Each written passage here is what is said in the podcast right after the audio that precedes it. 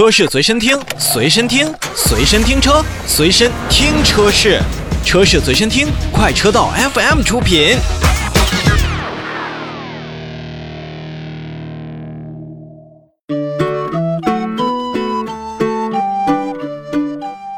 看卡罗拉，提起卡罗拉呢，我相信大家肯定会想到，这是一款很可靠、耐用，而且非常不错的一款家用车。然后呢，在 TNGA 架构下的全新卡罗拉在去年上市之后呢，确实也是有了很多的消费者去青睐它，不管是涡轮增压的 1.2T，还是它的燃油的混动版本。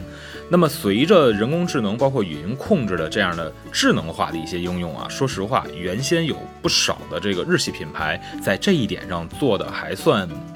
比较，咱不能说是它落后，还算比较的保守。那么在新款的卡罗拉身上可能会增强这一点，那应该会在体验上会让很多的用户，包括卡罗拉，应该是更受欢迎。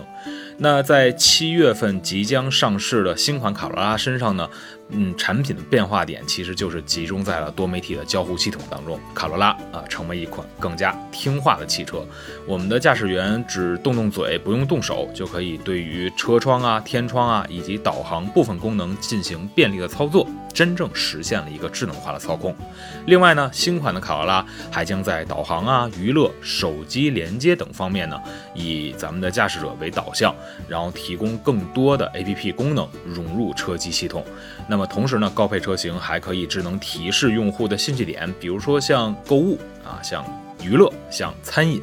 我们的用户可以通过自己的用户名一键锁定我自己感兴趣的东西。